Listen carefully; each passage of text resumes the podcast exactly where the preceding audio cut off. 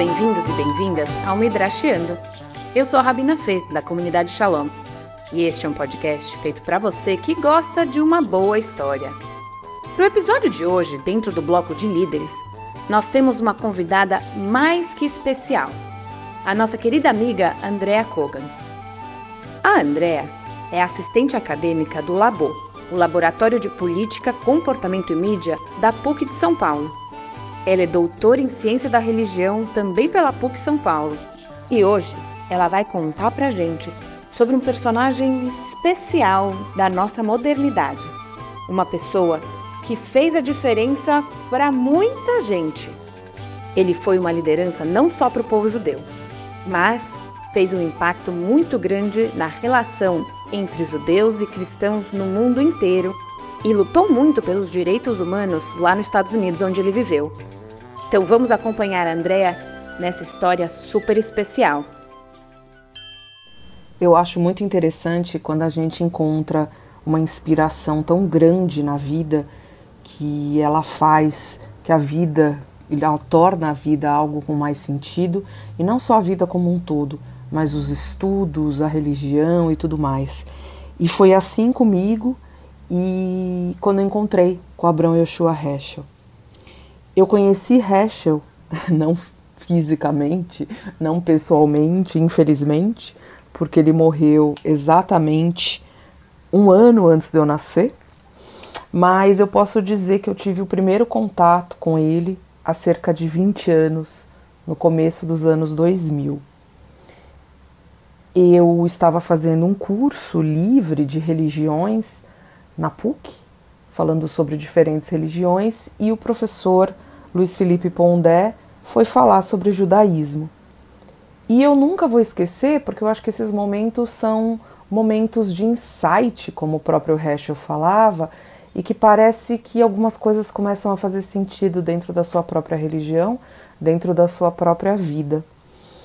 Uh, e a ideia que o professor Pondé desenvolveu há 20 anos, numa sala da PUC, era o judaísmo de Abrão Yoshua Heschel.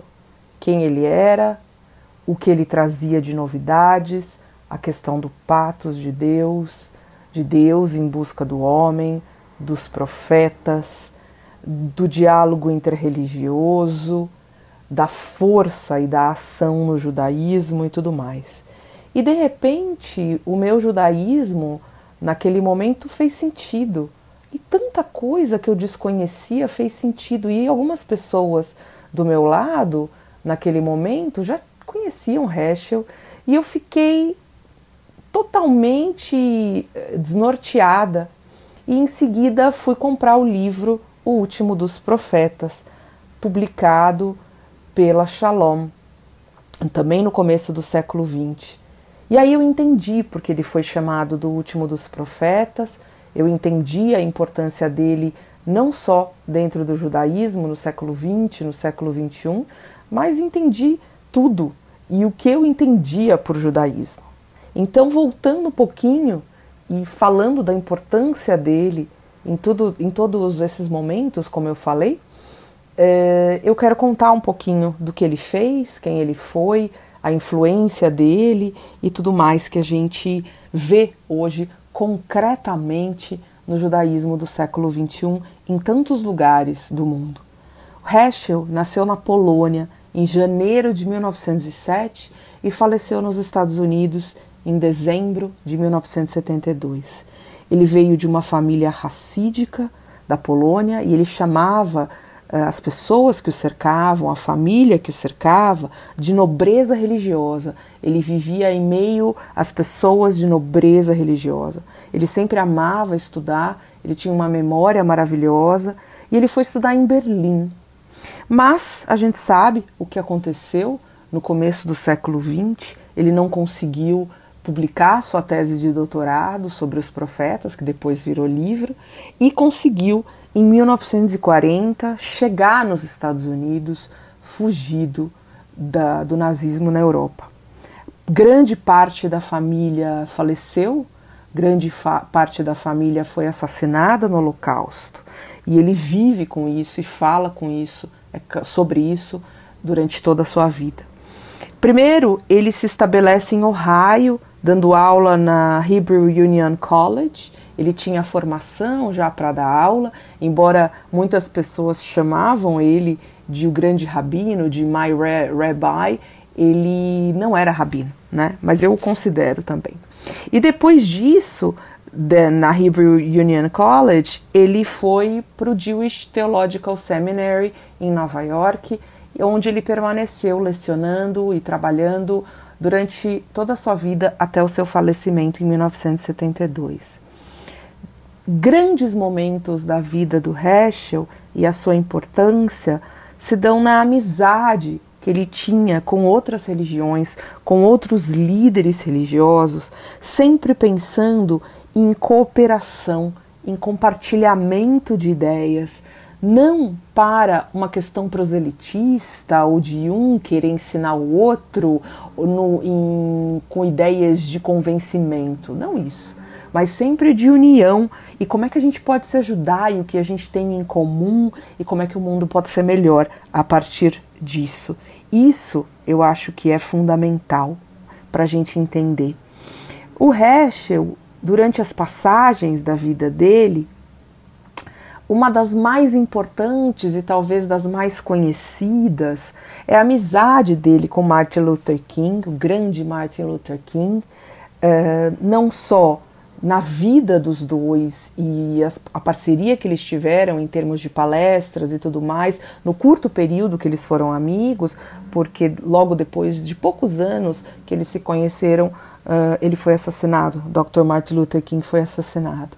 Mas em 1965, na famosa foto da marcha em Selma, no Alabama, a gente vê Rabbi Heschel, nosso Heschel, caminhando com uma Torá lado a lado do Martin Luther King em prol do direito dos movimentos civis, dos direitos civis dos negros nos Estados Unidos.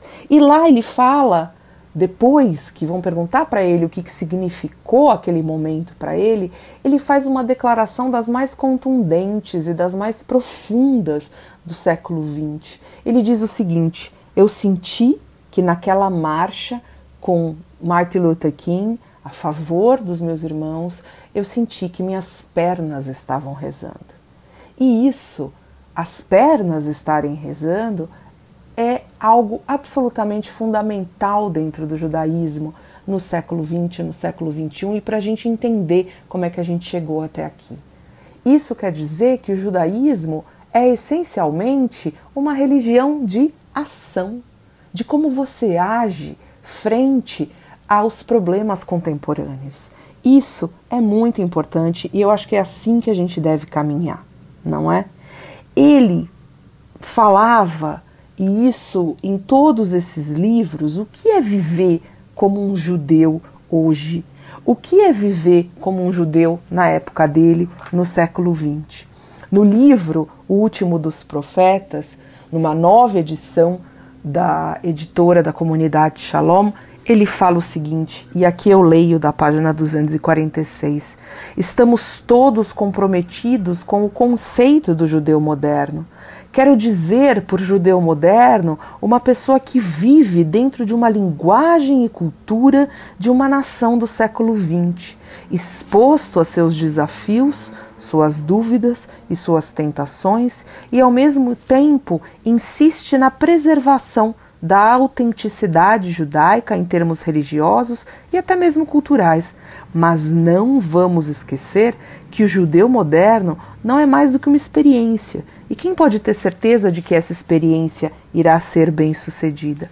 E eu encerro a, a citação e digo: essa autenticidade judaica que o Heschel falava não é viver de acordo com seus antepassados ou da mesma maneira. Ele cita outros rabinos, ele bebe de outras fontes racídicas para dizer que uma pessoa não pode calçar os sapatos de outra e viver isso de uma forma plena. Não, a religião é isso, é você usar seus próprios sapatos. E isso é viver de uma forma autêntica. Não é possível um judeu, vamos dizer assim, no Brasil do século XXI, viver e pensar e fazer as mesmas coisas do que um judeu na Polônia em, 1890, por exemplo. Isso era muito importante para ele. E ele dizia que quando a gente tenta viver a religião judaica igual aos outros, é como se a gente estivesse cometendo um plágio religioso. E isso é muito interessante da gente refletir hoje. Existem dois livros que eu acho que são a base do pensamento do Heschel, embora todos sejam muito importantes. Primeiro, O Último dos Profetas, uh, título maravilhoso dado pelo Rabino Adrian ao livro, que contém uma série de ensaios sobre o que é ser judeu, sobre o que é orar, sobre o que é rezar dentro do judaísmo.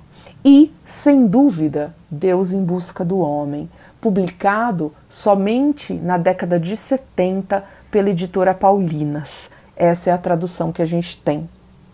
E nesse livro, eu acho que é um livro muito, muito profundo para todos lerem, e eu considero esse livro talvez o meu grande livro do Heschel, no sentido de ter me trazido compreensões que eu nunca tinha pensado antes. Eu fiz um doutorado sobre ciências da religião, sobre judaísmo contemporâneo, e me debatia e me batia com tantas questões relacionadas ao judaísmo, e essas questões todas foram ajudadas uh, pelo Heschel. E eu acho que tem uma questão na hora que eu cheguei desse livro, voltando aos momentos de insight, como aquele que eu tive na sala de aula da PUC, existe uma citação dele na página 428 do livro que ele fala da polaridade do judaísmo. E eu cito Heschel falando que o pensamento e a vida judaico, judaicos só podem ser adequadamente compreendidos em termos de um padrão dialético que contenha propriedades opostas e contrastantes, como em um magneto, num ímã, cujas extremidades têm qualidades magnéticas opostas, estes termos são opostos uns aos outros e exemplificam uma polaridade que existe bem no âmago do judaísmo, a polaridade de ideias, de eventos. E eu acho que, e aí eu fecho a citação e digo que quando Heschel fala que o judaísmo é viver essa polaridade, é entender que não existe de repente um ponto final, uma solução final, eu acho que torna a nossa vida mais, não sei se simples, mas talvez mais fácil. E que viver o judaísmo é viver essas qualidades opostas postas e elas estão no nosso âmago e se sentir bem com isso. E aí eu volto ao texto e ele fala: viver no judaísmo é viver nessa polaridade de ideias, como por exemplo, e ele fala dos exemplos, entre mitzvah e pecado, entre a kavaná e a obra, regularidade e espontaneidade, uniformidade e individualidade, alahá e agadá, de lei e da natureza íntima, de amor e temor, de compreensão e obediência, do bom e do mau caminho, deste mundo e do mundo vindouro, de revelação e resposta, de empatia e de autoexpressão, de credo e fé, da palavra e daquilo que está além das palavras, da indagação do homem por Deus e da busca de Deus pelo homem. E ele diz o seguinte: até o relacionamento de Deus com o mundo é caracterizado pela polaridade da justiça e misericórdia, providência e segredo, a promessa de recompensa e a exigência de servi-lo por ele mesmo.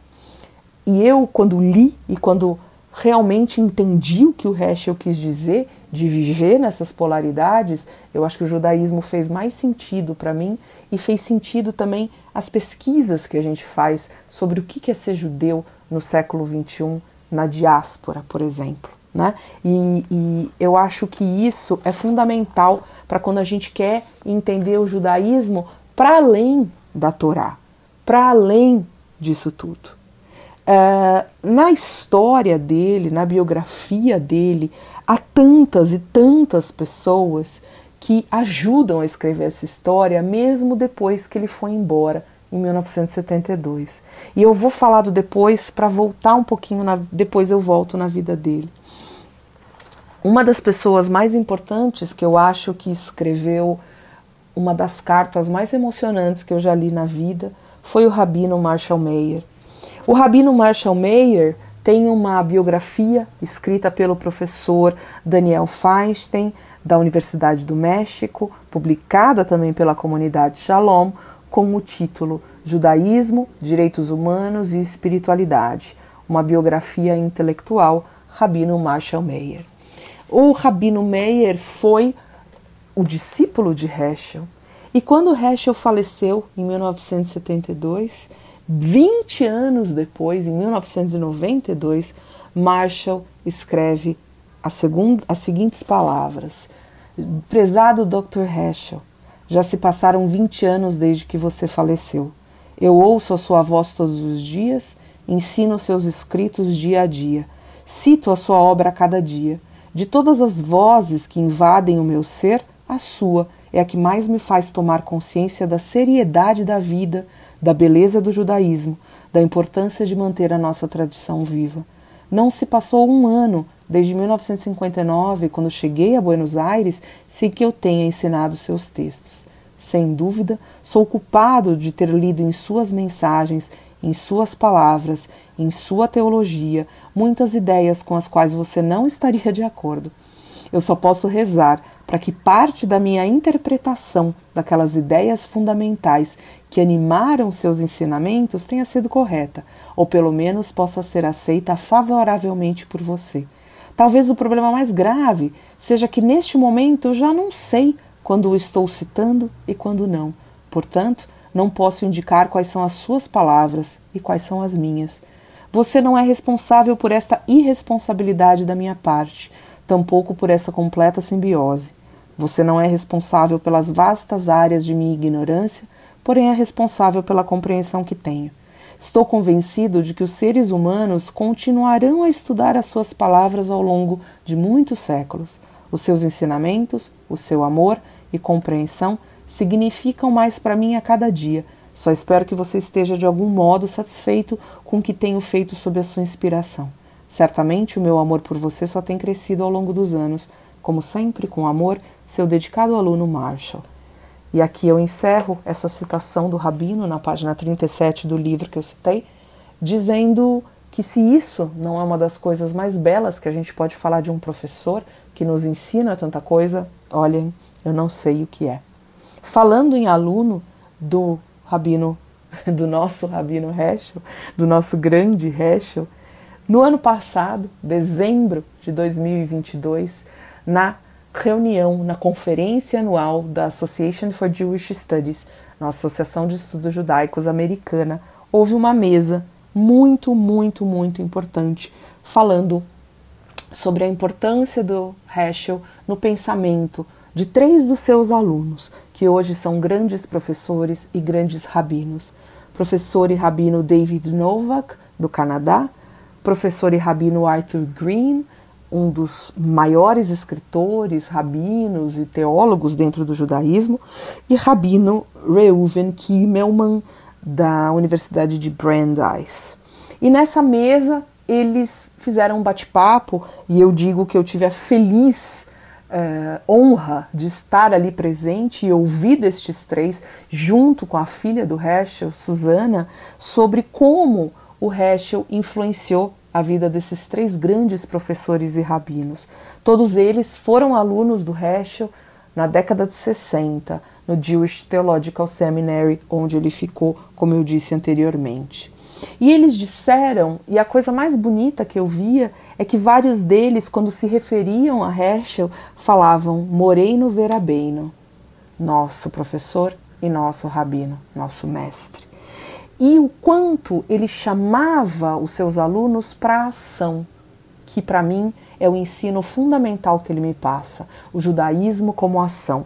Então ele diz, eles diziam, por exemplo, que quando eles estavam em aula, mas estava acontecendo uma marcha, estava acontecendo algo muito importante em Washington, ele levantava e falava: vamos todos para lá, vamos todos brigar para todos terem direitos iguais. Isso era fundamental para ele.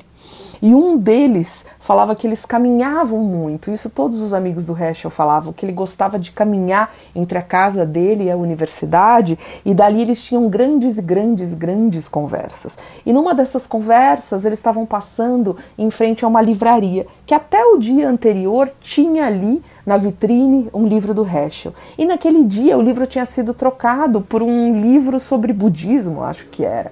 E aí o rabino, né, que estava, enfim, o aluno do Heschel que estava ao lado, falava: Professor Heschel, trocaram o livro.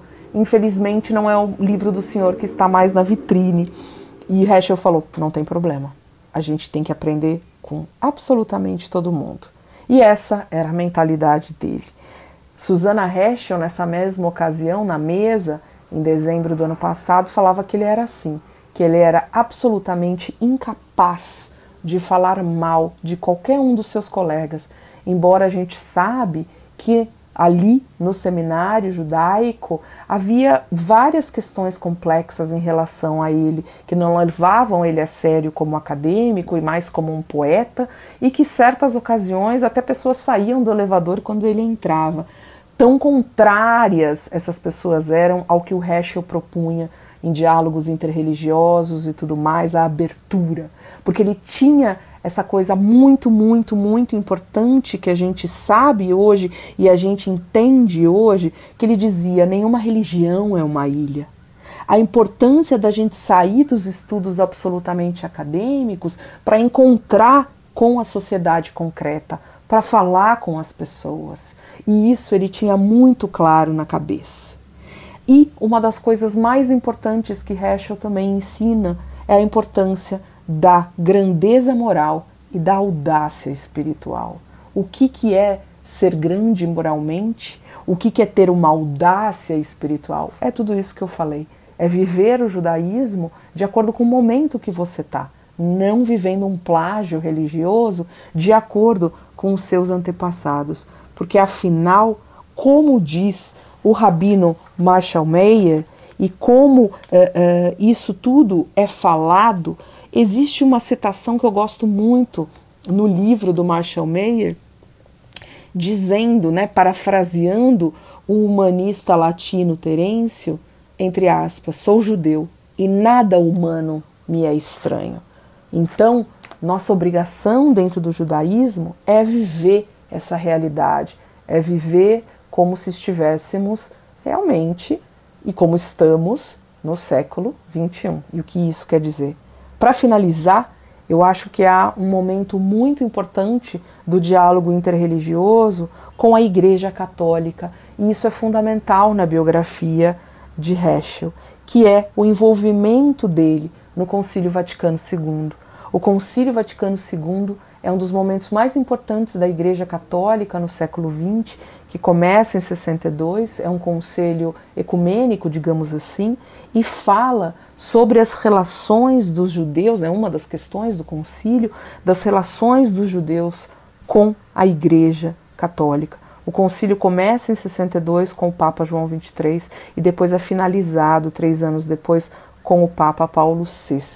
Heschel conhece o Papa João XXIII, tem audiências com ele, tem audiências com o Papa Paulo VI, além de ter uma amizade com vários cardeais muito importantes dentro do Vaticano ali na década de 60. Heschel faleceu em dezembro de 72, vai fazer 51 anos agora em dezembro, e como diz o Marshall Mayer na carta, eu também tenho a certeza que durante muitos anos e muitas décadas, as ideias que o Heschel trouxe para a gente, elas vão permanecer, não só dentro do judaísmo, como em outras religiões. Como eu disse, o livro dele, Deus em Busca do Homem, não foi publicada, o livro não foi publicado por eh, uma editora judaica, digamos assim, mas sim por uma editora católica, a editora Paulinas, e foi estudado e é estudado por muitos teólogos de diferentes religiões, porque o que ele fala é sim algo universal. E para encerrar, numa das últimas entrevistas que ele faz para a televisão, para o jornalista Carl Stern, que está disponível no livro também O Último dos Profetas, uma das perguntas, e aqui eu vou, vou deixar registrado de uma forma mais aberta, não vou ler, mas pergunta para o Heschel qual é, o, o, o entrevistador pergunta para o Heschel o que é central na vida do homem, o que todo mundo, o que todo homem tem. Ele diz que o que torna o homem homem são os problemas. Ele fala assim: não existem homens sem problemas. E cada problema mais profundo nos traz mais a vida. E ele fala assim: me dá um exemplo de um homem sem problemas. Isso não existe. Lidar com os problemas, lidar com as polaridades da vida faz parte da vida, faz parte de cada homem. E isso é absolutamente importante para gente. Ele falava assim: eu ficaria apavorado se fosse governado por uma pessoa satisfeita, por alguém que tivesse respostas para tudo. Ninguém tem respostas para tudo. Viver é esse eterno enigma, é esse eterno, uh, essa eterna polaridade. E o judaísmo é uma exemplificação disso. Essa é a nossa distinção de outros seres, ter problemas, enfrentar problemas. A vida é um desafio, de acordo com Heschel. E eu acho que ele sempre, sempre, sempre tem coisas a nos ensinar. Para mim, por exemplo, nos últimos 20 anos, ele ensina, ele me ensina algo novo ou me faz entender coisas que eu achava que eu tinha entendido de uma forma muito clara e essencial na minha vida. Este é um podcast da comunidade Shalom, com o apoio do Maró Molami. O episódio de hoje foi especialmente criado e narrado pela Andrea Kogan. Se essa é sua primeira vez com a gente, aproveita para escutar os outros episódios e seguir a gente no arroba. Esperamos todos vocês daqui duas semanas para mais uma história de liderança inspiradora.